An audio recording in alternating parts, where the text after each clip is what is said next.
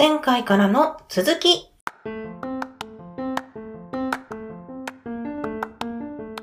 こんにちは、鬼おろしです。こんにちは、かいわれです。よろしよくお願願いしま。す。今回は前回に引き続きまして、食品表示の世界ということでお話をしていきます。はい。はい。で前回は生鮮食品の食品表示についてお話をしておりましたう。ん。で今回は加工食品うんについてお話をしてみます。うん。はい。え加工食品は復習をするとうん。複数の食品を混ぜたものうん。であったり、冷凍食品とかレトルト食品、インスタント食品などなどですね。これを見ていきたいと思います。はい。はい。え加工食品の主な表示項目が6項目あります。うん。6つですねう。ん。で、今手元に今日飲んでいる、どこだこれ。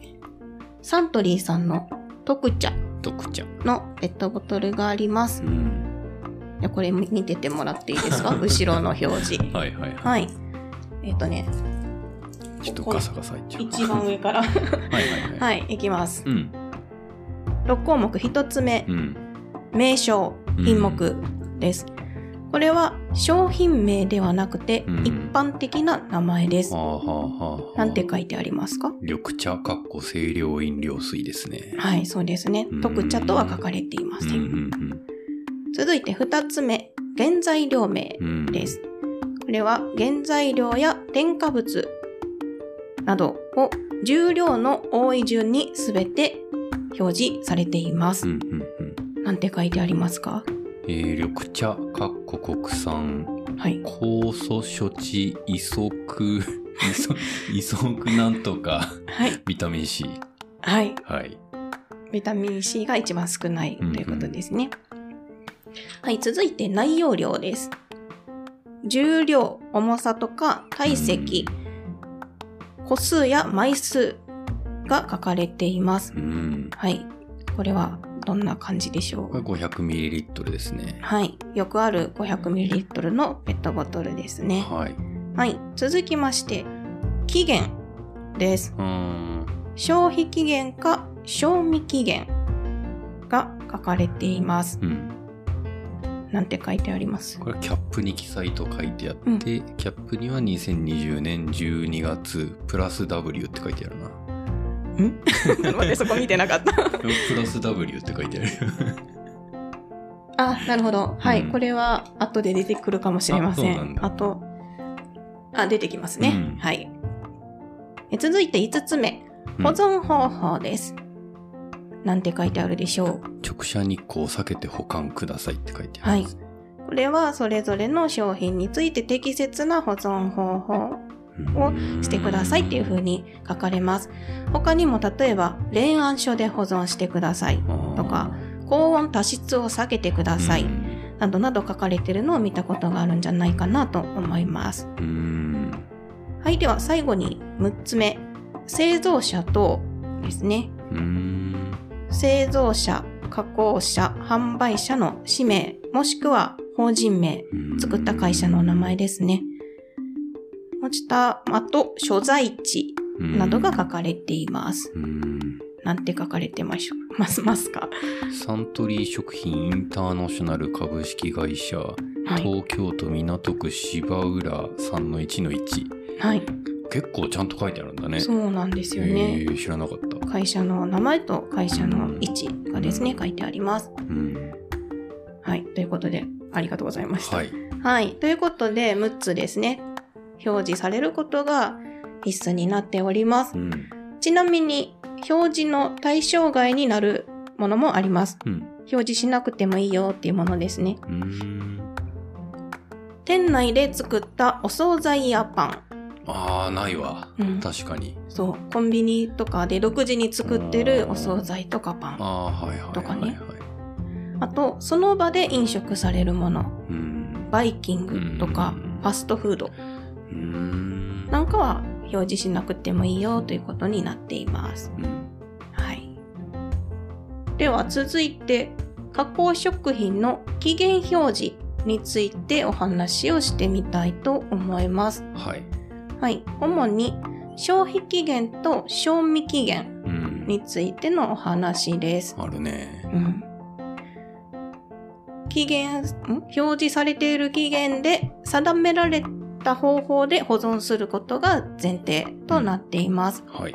これの期限を守っていれば安全に食べたり飲んだりすることができますよということですね。うん。はい。ではまず消費期限からいきましょう。はい。日持ちがしないものに書かれています。うん。劣化が早いものうん。ですね。でこれは年月日うん。で表示されることが決まっておりますう。ん。だいたい目安としては、おおむね5日以内、あ、そんな短いんだ。うんには飲み切ったり食べきったりしてくださいねっていうものがあります。もしくは開封したらすぐ食べちゃってください、飲んじゃってくださいっていうのもあります。うん。お弁当とか生菓子うん。なんかに書かれていますね。うん。はい。続いて、賞味期限うん。のお話です。うん。これは日持ちするものうん。に書かれています。うん。年月日か年月うん。で表記されています。目安としては3ヶ月以上も、あ、えっとね、年月の目安うん。っていうのは3ヶ月以上持つものですね。うん。なので、さっきの特茶のペットボトルの賞味期限が2022年12月までしか書かれていないのはうん。3ヶ月以上持つものうん。だからっていうことですね。うん。はい。このプラス W はちょっとわかりませんでした。ごめんなさい。なんだろう。なんだろう。ちょっと次回までに調べておきます。はい。で、賞味期限が書かれているものは、うん。ハムとかソーセージとか乳製品とかですね。うん。はい。あ年月日で書かれているものは6日以上。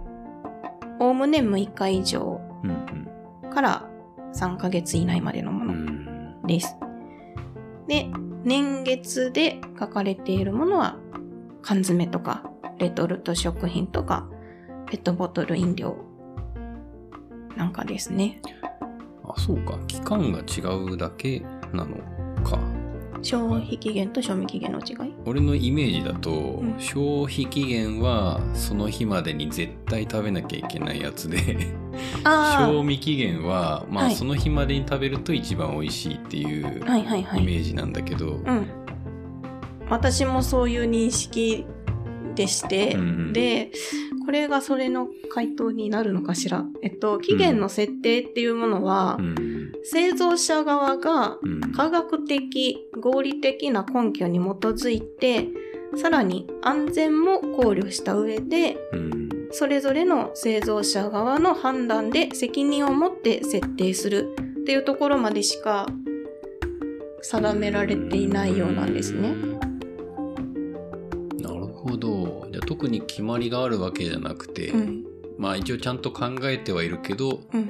その作った人が決めてるっていううん。うーんで、責任も基本的には製造者側になりますね。賞味期限過ぎてお腹壊したら責任取りませんよっていう。うん感じかうんうんそうそう。うん。よく納豆とかで、うん納豆とか卵とかうで、ん。賞味期限過ぎてもうん。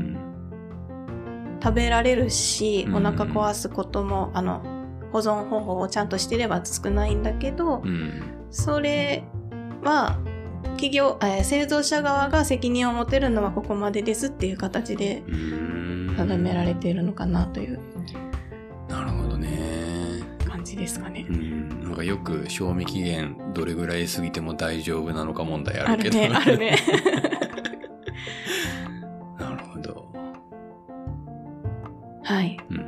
というところが、消費期限と賞味期限の不思不思議かな 不思議なお話でございました。はい。はい。次回は、うん。加工食品のアレルギー表示。と栄養成分表示うん。についてお話をしていきたいと思います。はい。もし今回のお話でこれはどうなんだろうって思ったことがあったら、ぜひご質問いただけるとありがたいです。はい。はい。じゃあ今回はここまでとなります。またさねよなら。次回に続く。